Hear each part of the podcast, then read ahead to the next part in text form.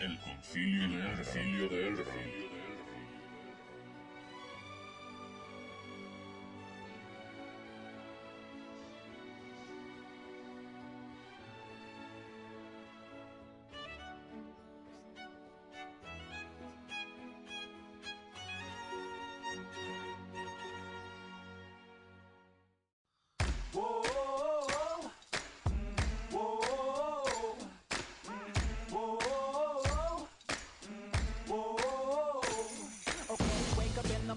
Buenas a todos queridos amigos del Concilio de Ron, aquí Aldo Reina al habla, una semana más para vosotros, para todos vosotros los que nos escucháis, los que hacéis que esto sea posible.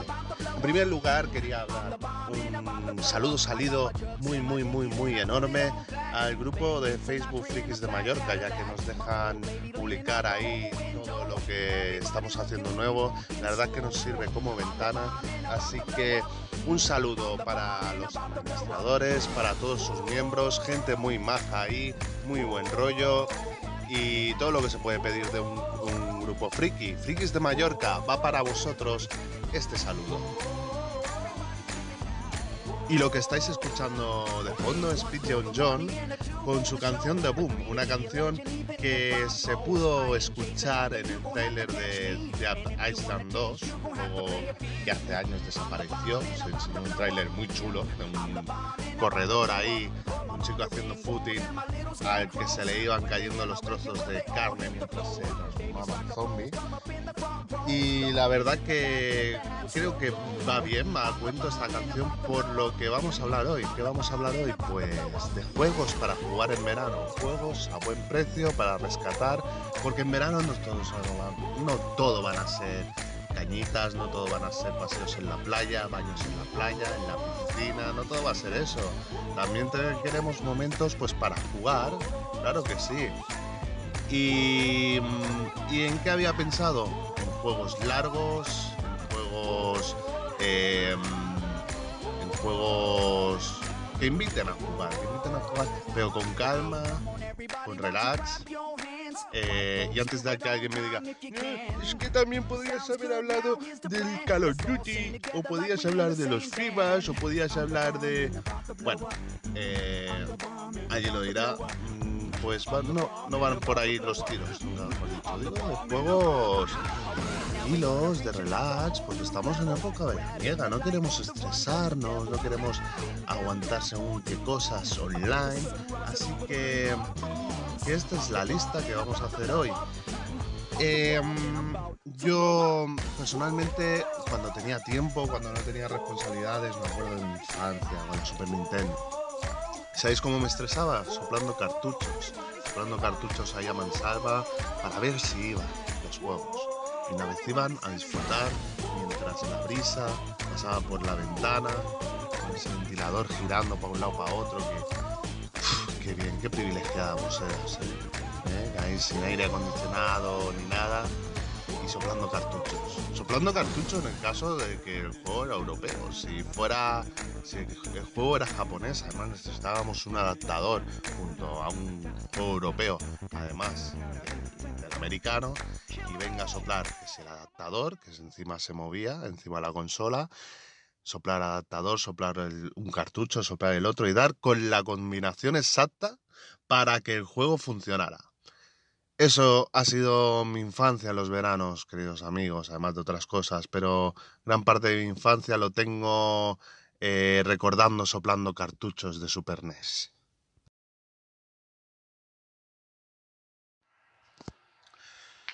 Como bien hemos dicho, hemos seleccionado una serie de, juegos que serán largos. Algunos serán largos y llenarán nuestras horas, llenarán nuestras tardes. Así que, para empezar, voy a empezar por la controversia, porque seguramente habrá gente que no esté de acuerdo con esta selección. Estoy hablando del el juego de Square Enix Final Fantasy XV. Salió a finales de 2016 no fue un lanzamiento muy popular debido a la política que tiene Square Enix sobre lanzar juegos incompletos, juegos troceados, a base de juego base y después DLC. Pues bien, em, yo pienso que, que, mm, que, fue un lanzamiento, yo fui uno de los que se compró Final Fantasy XV el primer día de salida, debido a que soy un amante de esta saga.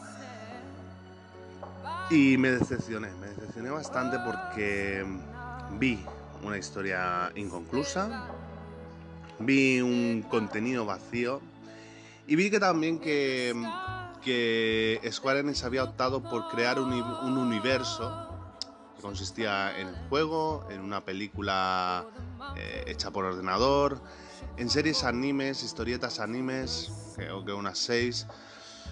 Entonces, eh, construir un universo de Final Fantasy XV en torno en, en diferentes productos, cuando antaño teníamos ese mismo universo en los juegos. Encontrábamos ese completo universo en un solo juego y ahora tenemos que tirar de aquí, de ahí, de allá.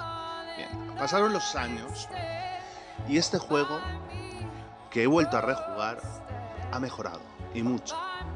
Sí, a base de, parches que han completado la aventura, han explicado mejor la historia y que nos ayudan mejor a entender la trama además de añadir contenido nuevo, descargable, corregir muchos fallos, eh, contenido nuevo gratis, ojo, corregir muchos fallos que tenía el juego en respecto al ritmo del juego eh, y, mejoras como la de poder seleccionar a cualquier personaje. En principio en la aventura, eh, para quien no lo conozca, estamos hablando de un mundo abierto donde llevamos al príncipe Noctis junto a otros tres personajes, en el cual recorríamos las vastas llanuras que tenía el, mundo de Insomnia.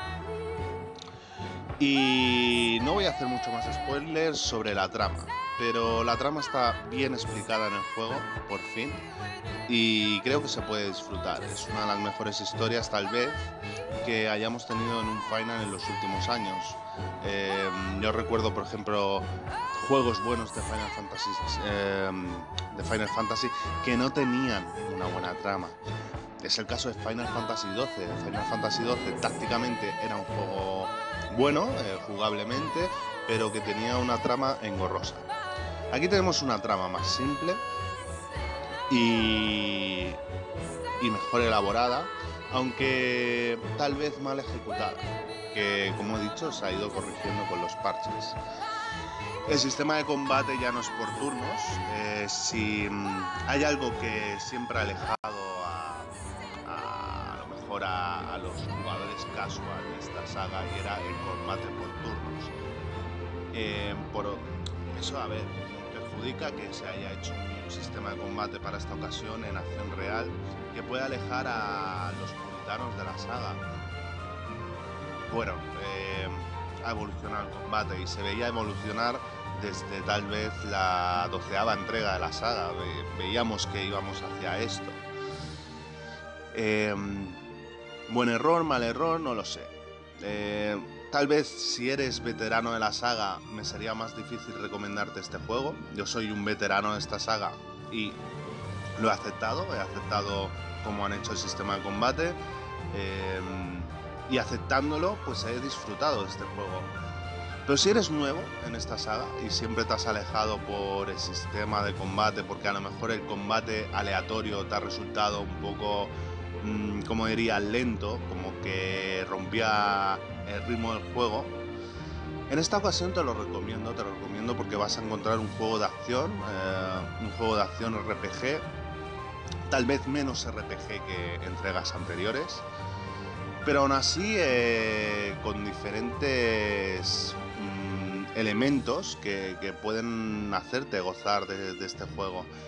Eh, inicialmente en este juego solamente se controlaba a Noctis, al protagonista en combate, pero gracias a los parches podemos eh, controlar durante las batallas a cualquier personaje. es decir, a cualquiera de los, de los acompañantes del príncipe Noctis. Por lo tanto, em, lo recomiendo, lo recomiendo para, para los que seáis ajenos a esta saga. Y para los veteranos también, ¿por qué no? ¿Por qué no darle una oportunidad? Eh, Porque hacia esto van los tiros, hacia esto va la saga. Vamos hacia bueno, eh, la prueba la tenemos en Final Fantasy VII Remake, han desaparecido por completo el combate de por turnos y es una manera buena para adaptarse a este nuevo sistema de combate. Eh, como he dicho, el juego, Square Enix ha trabajado por mejorar este juego, algo que es de agradecer, porque otra opción sería dejar el juego como estaba y ya. Y me he encontrado, a mi vuelta a Insomnia, me he encontrado un juego nuevo ni un juego bien hecho. Eh, mi recomendación, que compréis la Final Fantasy XV Royal Edition, ya que ahí tenemos eh, todo el contenido descargable y todos los DLCs por un precio aproximado de 25 euros. Eh, para un juego que se ve bien, es visualmente es un juego precioso y artísticamente también. Por lo tanto, eh, os recomiendo este juego para pasar estas tardes de verano desde Insomnia.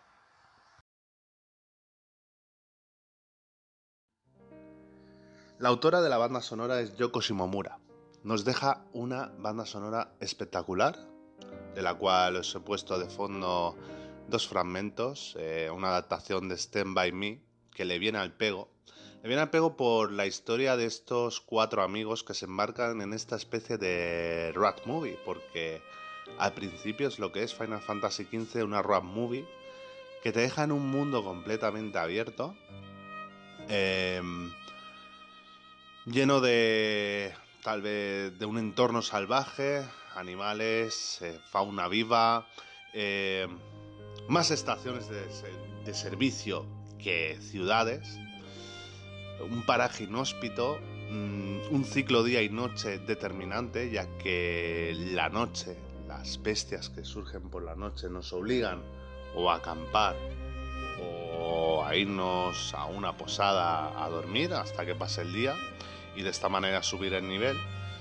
Y estas, estos elementos convierten este Final Fantasy en un Final Fantasy atípico para la saga, Normalmente los Final Fantasy nos dejan una historia en un principio lineal hasta cierto punto para dejarnos luego en un mundo abierto.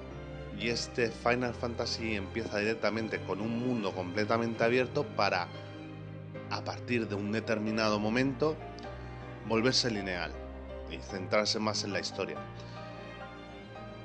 Yo lo recomiendo, yo lo recomiendo eh, y mm, y os gustará. Os gustará eh, si le queréis dar una nueva oportunidad a este juego, vale la pena. Eh, como hemos dicho, se puede encontrar a buen precio actualmente y es un hobby asegurado para un largo verano.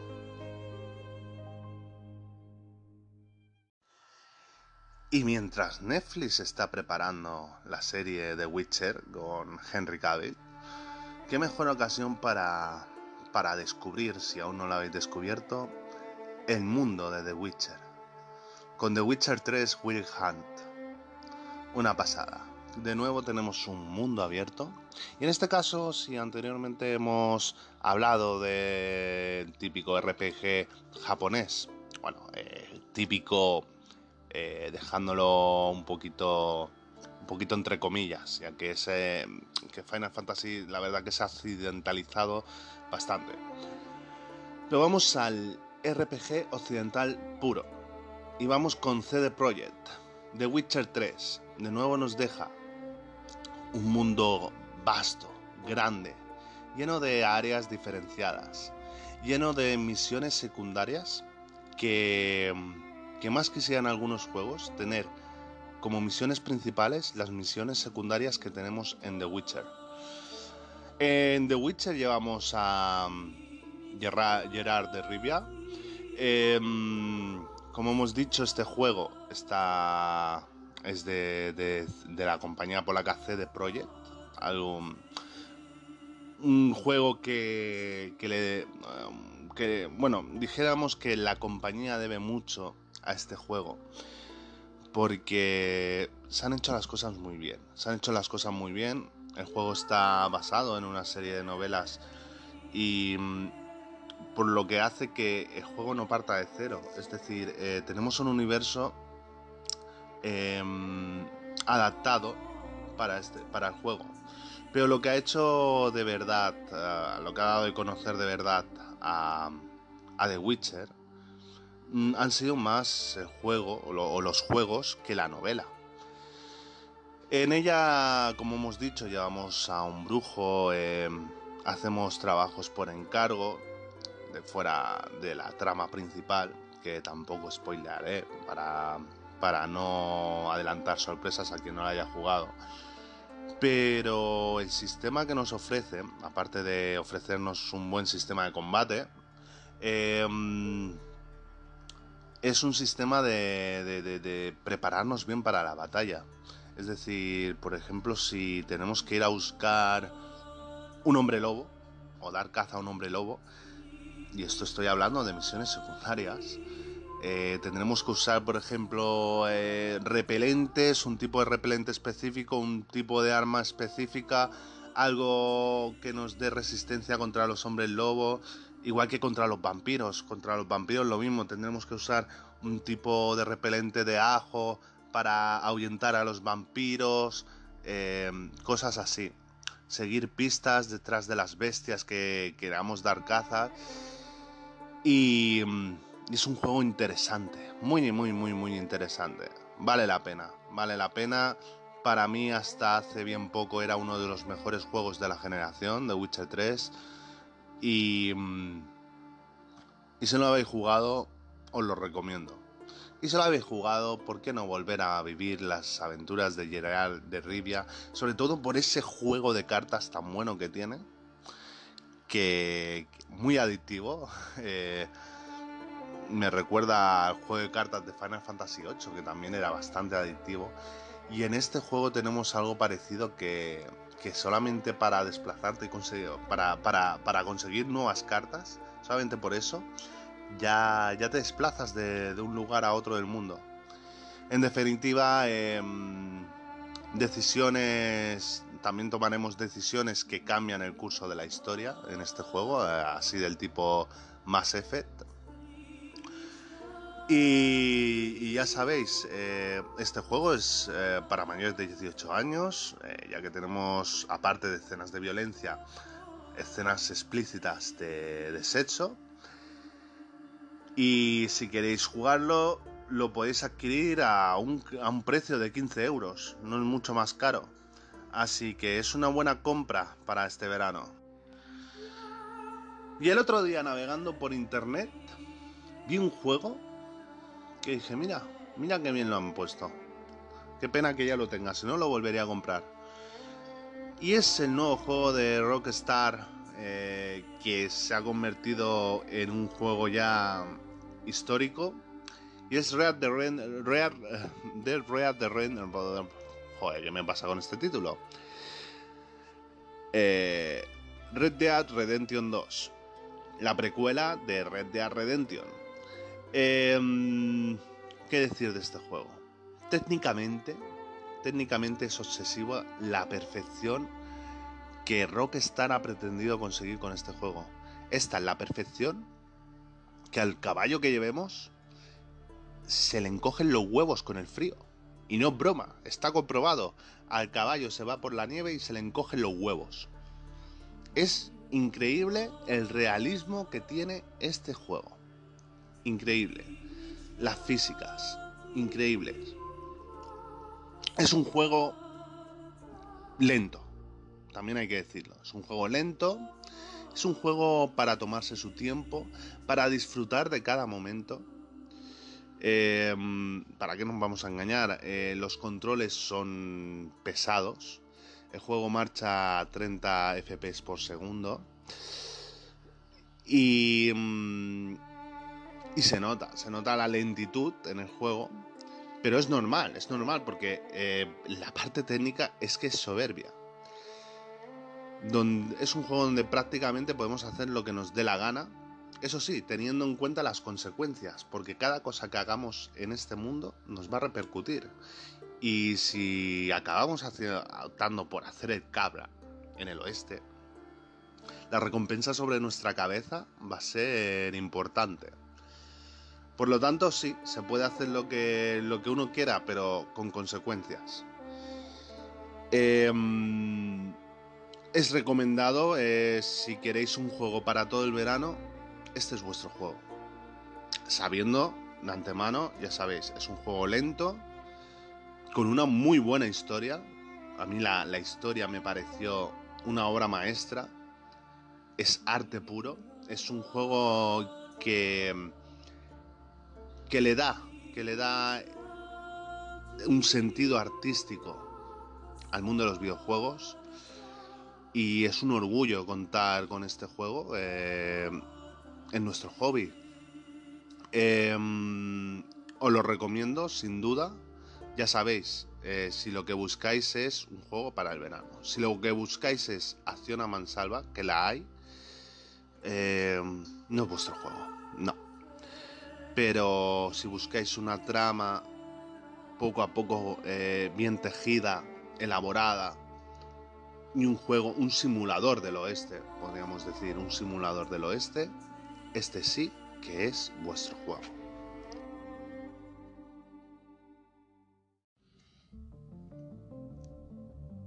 Y ya que estamos de vacaciones, ¿por qué no un par de viajes? Un par de viajes. Pero no un viaje cualquiera de teniendo que esperar horas, facturando la, maleta, el estrés de coger un avión, los embarques, eh, controlar el peso de la maleta. Es un estrés. ¿Qué tal otro tipo de viaje? Un tipo de viaje a través del tiempo y del espacio. Estoy hablando de la colección Assassin's Creed, porque el verano siempre es una buena época para retomar esta colección una colección acusada de haber sido sobreexplotada, haber sido... donde Ubisoft ha, pegado, ha pecado a veces también de, de sobreexplotar este producto. Yo no me quejo, como digo siempre, a mí dame, cuando me canse dejaré de comprar. Tenemos diferentes opciones. Tenemos diferentes opciones. Florencia, renacentista, la Venecia también renacentista, la Roma del siglo XVI, tenemos la América en la guerra de la independencia, tenemos Francia en la época real de la revolución, el Londres victoriano, Egipto, antigua Grecia.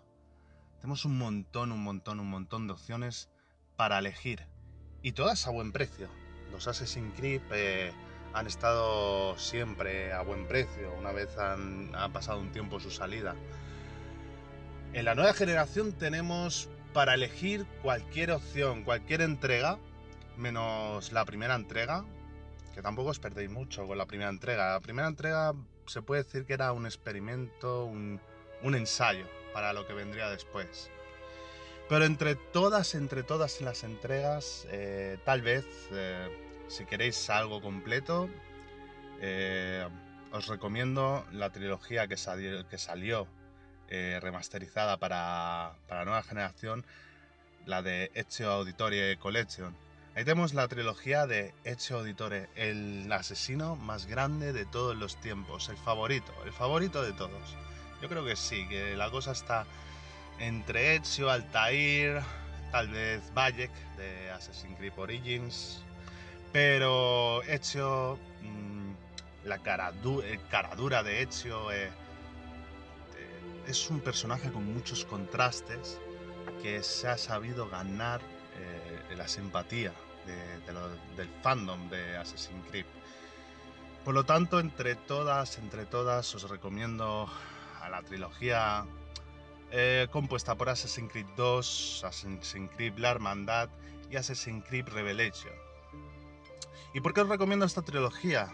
Para ver algo, alguna historia conclusa en el juego, ya que eh, bueno, eh, se han cuidado a lo largo de la saga, después de Assassin's Creed 3, han cuidado eh, las historias, dijéramos, de, origen, o sea, las historias, las épocas históricas, y de una muy buena manera. no es por ponerme pedante, pero en términos históricos es una de las mejores recreaciones encontradas en un, tanto en un medio audiovisual, porque, porque, porque, bueno, deja de lado los romanticismos de un bando bueno y un bando malo y se centra más en otros aspectos. Eh, socioeconómicos de la época, pero bueno, tampoco me quiero poner pedante en plan clase de historia, ni daros ninguna clase de historia, pero, pero en ese sentido eh, se consigue una muy buena recreación histórica de la época.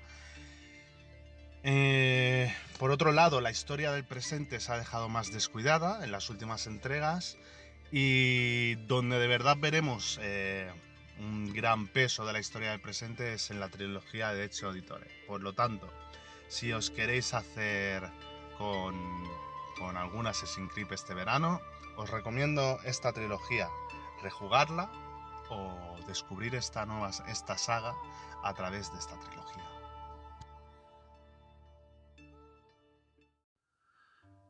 Pero en verano no todo es todo es bonito.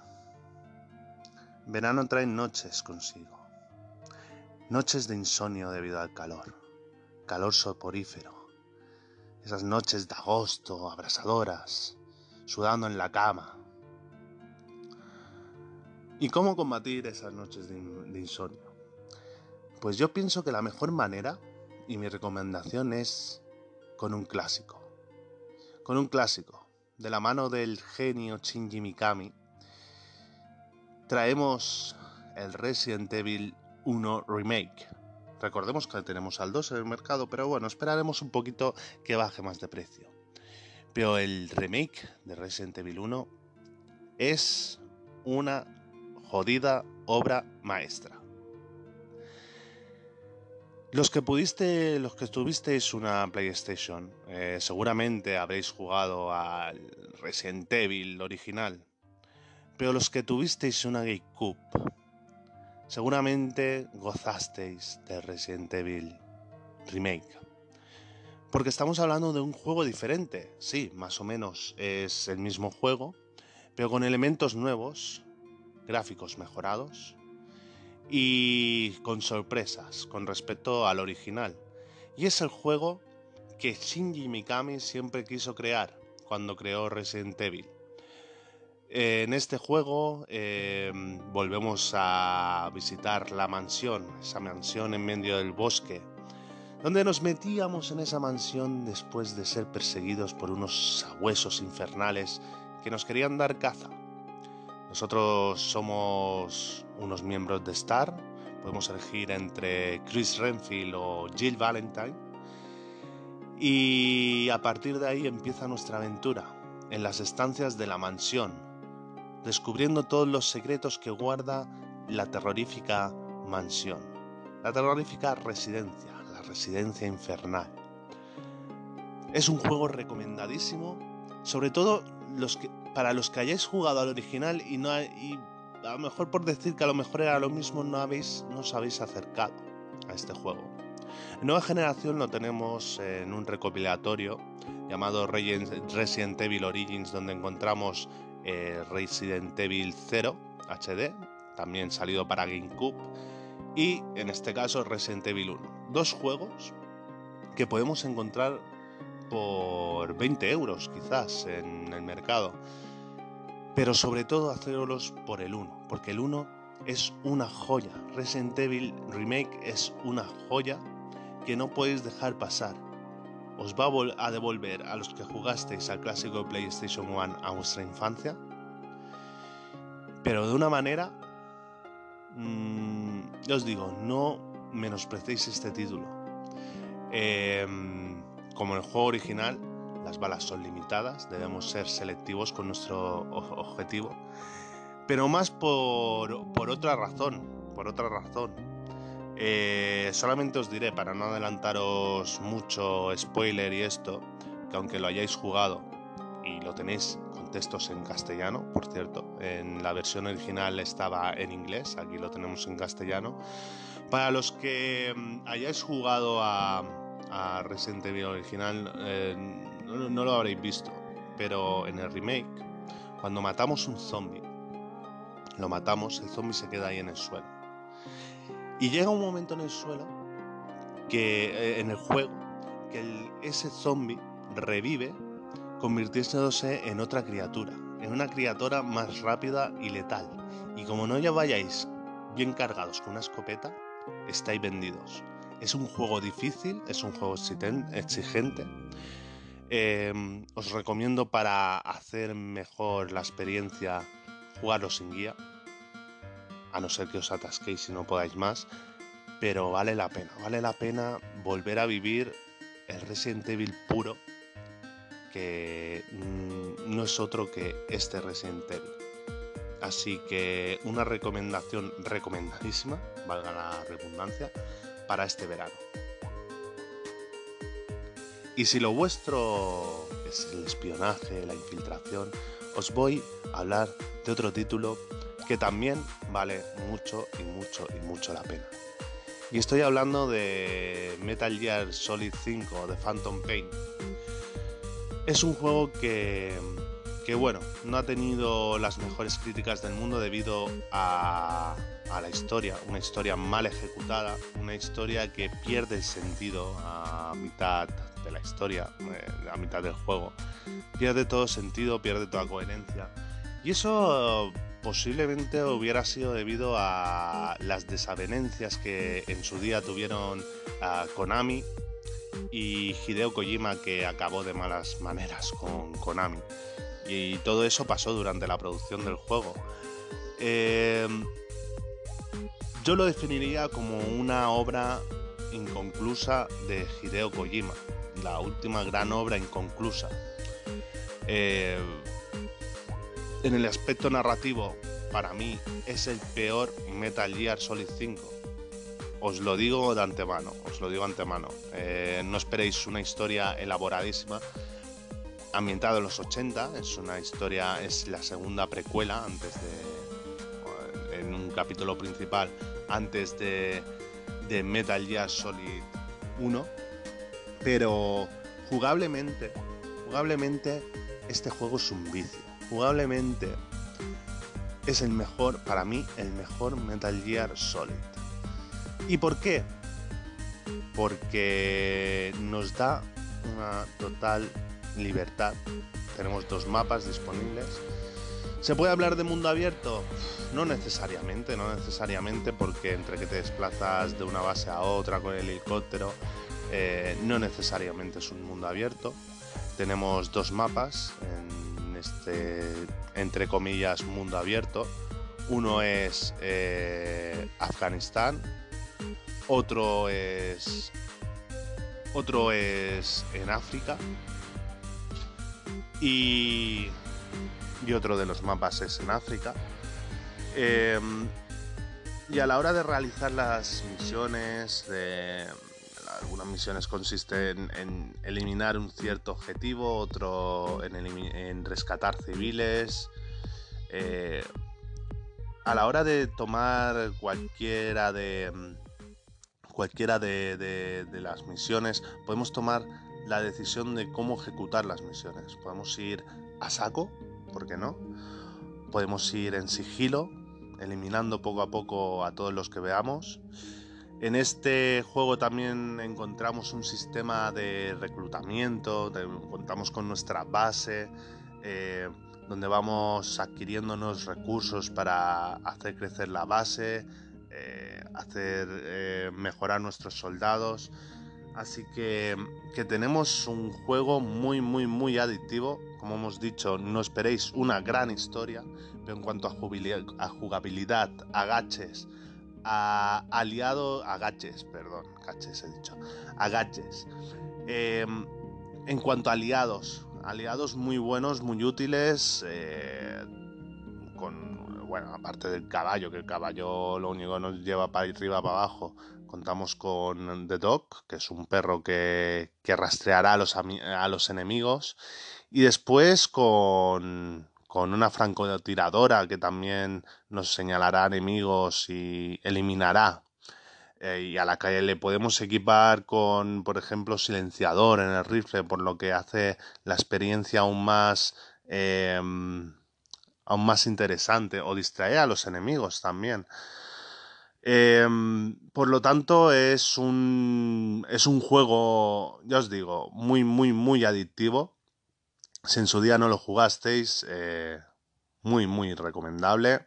Y si lo habéis jugado, es una, es una buena época para recordar este juego. El último, quizás, el último gran Metal Gear, entre comillas, lo de gran, eh, de Hideo Kojima.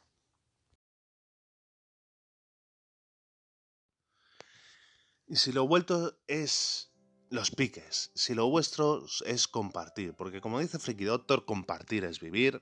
Si lo vuestro es eso, eh, mi recomendación, mi recomendación, aunque se nos escapa un poquito del presupuesto pensado, pero es que es lo que tienen los juegos de Nintendo, que, que en cuanto a inversión tal vez sean una inversión más segura debido a que el precio del producto baja, baja menos son un poquito careros, que vamos a decir.